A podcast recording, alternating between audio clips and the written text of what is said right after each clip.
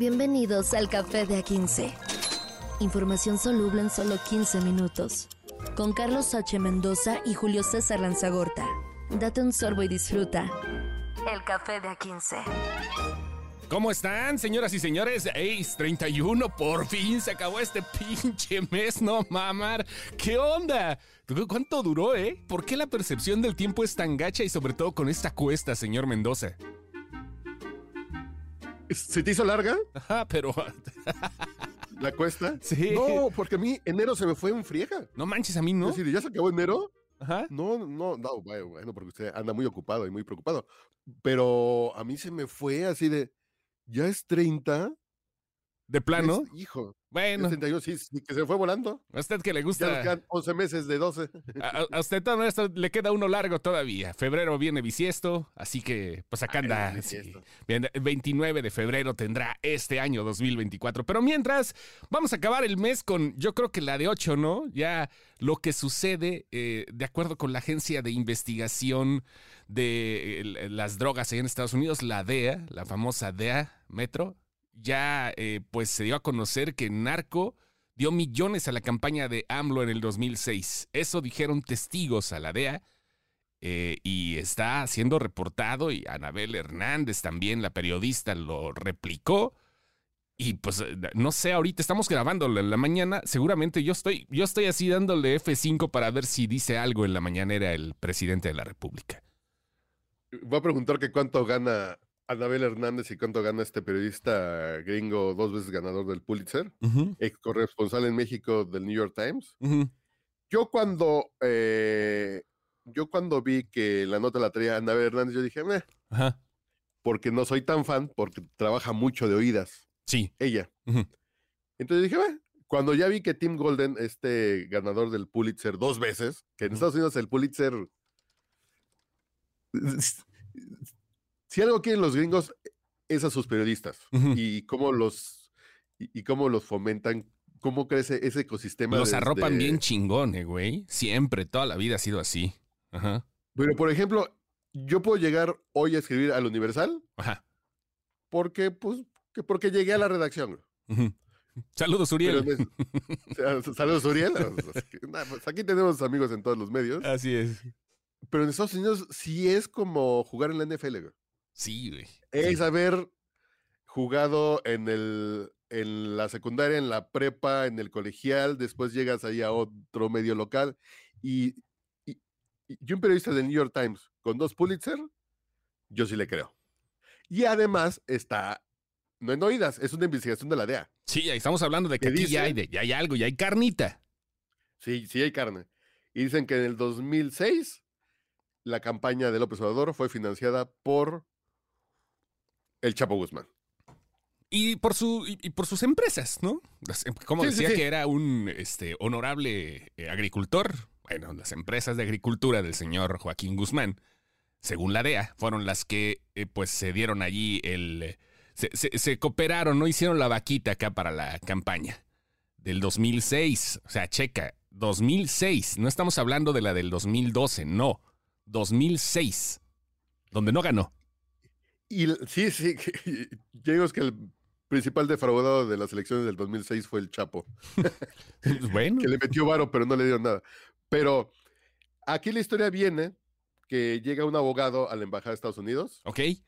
en 2008 y dice, oigan, yo fui abogado de la Barbie, de Edgar Valdés Villarreal, eh, es un señor que trabaja con Beltrán Leiva y platica toda esta historia. Y habla como hasta Nico, el famoso chofer del Suru de López Obrador en aquellos tiempos, Nico, güey, ya no me acordaba, sí es cierto. No, qué. Nico. Cuando hablan del bienestar que trae la 4T, yo pienso en Nico, güey. ¿Sí? de ser el chofer del Suru, ahorita tiene unos terrenos, unos hoteles ahí. en- Ahorita ni conoce a Roo, junto al tren Maya. Ajá, junto a los de. Palazuelos. Sí, sí, sí. Sí le podríamos decir el diamante guinda. No, no, no. Y dice que él, personalmente Nico, fue quien platicó con Beltrán Leiva y recibió dos millones de dólares. Chale. Entonces, pues ya está la historia. Eh, con buenas fuentes. el tema aquí es que cuando fue lo del Culiacanazo, yo dije, ay, caray, ya. Sí. fue lo que yo dije, ya se va a hundir este gobierno, ¿no? Eh, lo de la línea 3, eh, la línea 3, así la línea 12 del metro que se cae, 26 muertos, dije, ahora sí ya, ¿no? Creo que ahora sí. Creo yo que ahora sí. Pero Creo bueno. que esa semana que sale lo del clan de los hijos de López Obrador y cómo es su tráfico de influencias y el tema del narco, ya se acabó el sexenio. Como se acabó el sexenio cuando fue lo de Ayotzinapa para, para Peña Nieto, creo que ahora sí se va a acabar el sexenio y vamos a empezar a ver unos madrazos también caguama. La corrupción en México sigue, eso es ineludible y eh, eh, digo, se, se, mezclan unas cosas con otra y ya se habla justo de que México tiene el mismo nivel de corrupción que El Salvador, que vaya también Bukele estaría, eh, estaría tomando esto con pincitas porque estamos hablando de un momento cúspide en la historia de Centroamérica y lo miden muy cabrón, además de Kenia y de Togo, que son pues no, no, no, no, son países que digas, órale, ¿no? Estamos hablando ya del tercer mundo, y lo digo sin dolo, en toda la extensión de la palabra. Que México está en posición 126 de 180 países. Sí, güey. El nivel de corrupción. No mejoramos con este gobierno. Y si te comparas con Togo, uh -huh. Kenia y El Salvador, sí es así de. Con 31 puntos de 100, es decir, 3.1 de calificación. Puta, qué triste, güey. Sí, vaya que hay tristeza ahí.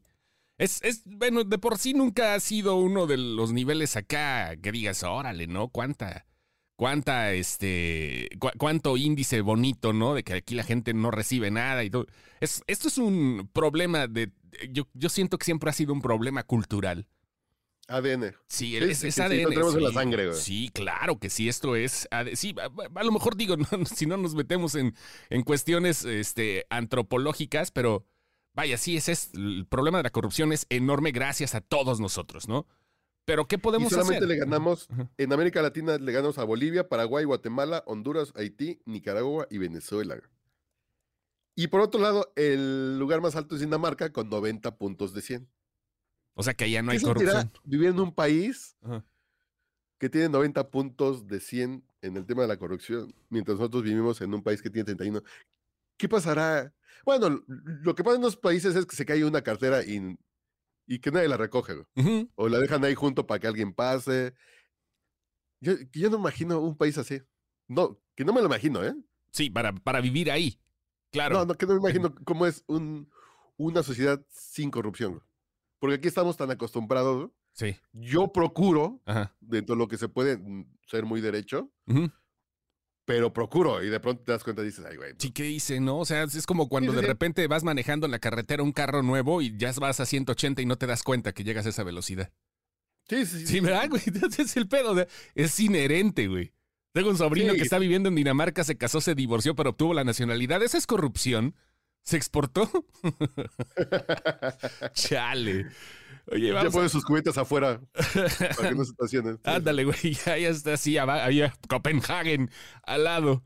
Vaya. Bueno, es- por ejemplo, en Canadá, historias reales, eh, cierran la calle para, para hacer una fiesta de 15 años en Canadá, historia real, y llega la policía y, y dicen, no mames, señor, pues, ¿cómo que cierra la calle? Y dicen, ah, estamos en Canadá, ¿verdad?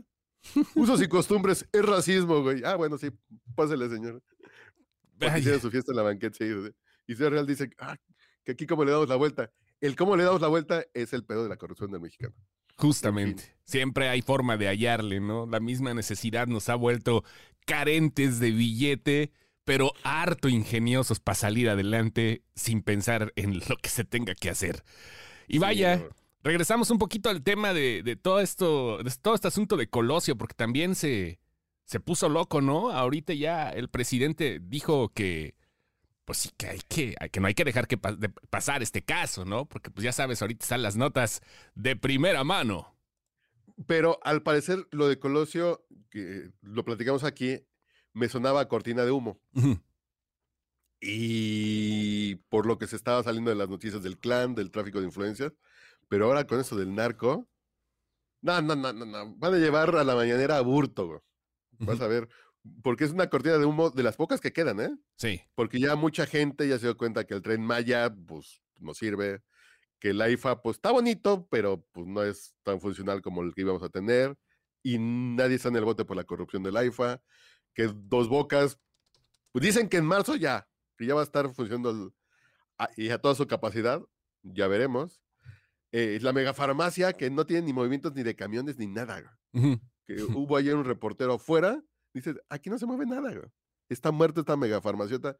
Entonces creo que la gente es un muy mal momento para ese gobierno. Entonces creo que Colosio va a llegar a salvar y le van a empezar a, echar la culpa a, a Salinas, a García Luna y bla, bla, bla. Mira, siguen saliendo todavía apéndices de la investigación de la DEA. La Barbie planeó secuestrar al presidente del Tribunal Electoral este, del Poder Judicial de la Federación tras la derrota de AMLO y aportó dinero para el plantón, concluyó la DEA. Ah, sí, sí, que Sí, hay no información sí. que el plantón de reforma Sí, sí, sí, sí, está, lo pagó eso, no, lo- no lo había leído, sí. Ajá. Sí, sí, sí. Lo pagó también el cártel Sinaloa. Aquí la pregunta, que si ya no es mera especulación, Ajá. es, ¿en 2012 y 2018 también hubo dinero? Ah, bueno, pero eso todavía. Espérate, güey, espérate, porque si le estamos rascando al pasado, ¿no? O sea, como se acostumbra ahorita en los últimos tiempos en la política, echarle la culpa a lo que pasó más de 10 años o 12 o 15 años antes, pues. Espérate, güey, porque falta todavía una bonita rascadita, un rascahuele y vámonos. Pero Tiene- si ya suponíamos por qué el presidente iba a Badiraguato tanto sin prensa y por qué se bajó a saludar a la mamá del Chapo, por qué soltaron a Ovidio en aquel culiacanazo, pues queda claro, ¿no? Eh, como que la duda ya es más chica. Queda y chica la mientras duda. tanto, y mientras tanto en noticias internacionales, doctor Lanza Huerta. Pues está el señor Trump, que también ahí anda moviendo dinero de manera corrupta, según lo que se, según lo que se afirma. Esto en el 2023 se dice que gastó unos 50 millones de dólares de dinero de donantes en su, de su campaña en gastos relacionados con sus juicios. Que mira, técnicamente eso también es parte de la campaña, porque si lo hubieran metido al bote, tampoco podría ser un candidato. ¿No? O sea, e- es como que no nos dices que está mal. Pero pues sí, no. si fuera Trump, seguramente lo dirá. Pues sí, ¿no? O sea, es dinero de campaña, pero pues, ¿qué puedo hacer? Pero creo que por reglas gringas no se puede, ¿eh? Sí, claro, pero ya sabes que la Creo excusa que la está. bronca fue así de... Pero el pretexto es ese. Y, y si no hay candidato, pues ¿por qué hubieran dado su dinero? Entonces, pues, Ahí está. No, pues, el candidato existe. Esto dicen que, de acuerdo con la publicación de The New York Times, eh, eh, pues eh, utilizó dinero de Save America, Save America, el Comité de Acción Política, PAC, que recibió docenas de donaciones después de la derrota del 2020. Le cayó lana republicana y el señor dijo, no, pues son 50 millones ahí, páguenle a los abogados de ahí, ¿no? Y de la caja chica. Y ve nomás, otro nivel de corrupción. ¿Estados Unidos en qué lugar estará del índice? Ah, muy buena pregunta. Debe estar ahí Sí, como la mitad, perdón, como la mitad, Sí, sí, algo sí. así, ¿no? Ajá. Sí, sí, sí, pero también son finos los, los vecinos. Aquí el tema es que los fans de Trump. También están muy fanáticos, ¿eh? Sí. Entonces esto puede decir, es guerra sucia, es, es la izquierda, bla, bla, bla, que le quieren pegar a nuestro, es, es que le quieren pegar a nuestro candidato. Entonces ya veremos qué pasa, pero creo que sí le va a dar un trancacito a Trump esto. Con la gente un poquito más pensante al momento de votar, yo creo que sí le va a dar un trancacito. Bueno, vea nada más esto, ya más para terminar. Un paracaidista, este video lo vi desde ayer. Se murió saltando, es que todo lo captaron en video, güey. Se murió saltando de un edificio. Estaba bien experimentado. Esto pasó en Tailandia. Y el, chavo, esto llegué, lleg- el chavo este llegó al piso 29 del edificio. Se subió y empezó a hacer como conteo, así como cuando de repente te, vas- te arrepientes, no te arrepientes, te arrepientes, no te arrepientes, salta y el paracaídas no se abre. Todo fue captado desde la cámara de un celular desde arriba. O sea, traía hasta lámpara en su casco y todo el rollo y pues ahí está. No, no se le abrió. De esos casos que realmente dices, güey, ¿cómo? A pesar de la experiencia, como decían, al, al mejor cazador se le va la liebre, güey. Sí, sí, sí, pues. ay, ¿No, no pues, viste el video? batalla. ¿No le diste clic? No, no, no, no, no. Así al reto lo, lo veo cuando me tomo el segundo café. Ajá. Pero aquí en México hubo una época en que se puso de moda en la Ciudad de México el salto base. Que es ese que te subes a un edificio alto y Sí. te tiras. Y, y, y- y ahorita está prohibido. Si lo tiras, que si te tiras, abajo te va a estar cachando la policía y es bote. Pero sí en algún momento hasta con Broso, cuando tenía el mañanero en Canal 40, Ujú. de- del World Trade Center se tiró un, un paracaidista. Entonces imagínate que tú grabas esto, que tú dices, ay, que grábenme porque me voy a tirar del World Trade Center y no se te abrió el paracaídas. Chinga mames, güey. Bueno, también en México se practica mucho el paracaidismo, ¿eh? Nah, sí, sí. Tú, uy, uy, uy, si vieras. Y los aviadores Y los aviadores. no. No, puro deporte extremo, señor. Pero vaya, Somos primeros en aeronáutica, ahí es- por sus rumbos. tengan bonito fin de mes, señores. Esto fue Café de 15. Ahí nos escuchamos mañanonga, que apenas es miércoles. Café de A15. Información soluble en solo 15 minutos. Con Carlos H. Mendoza y Julio César Lanzagorta. Date un sorbo y disfruta. El café de A15.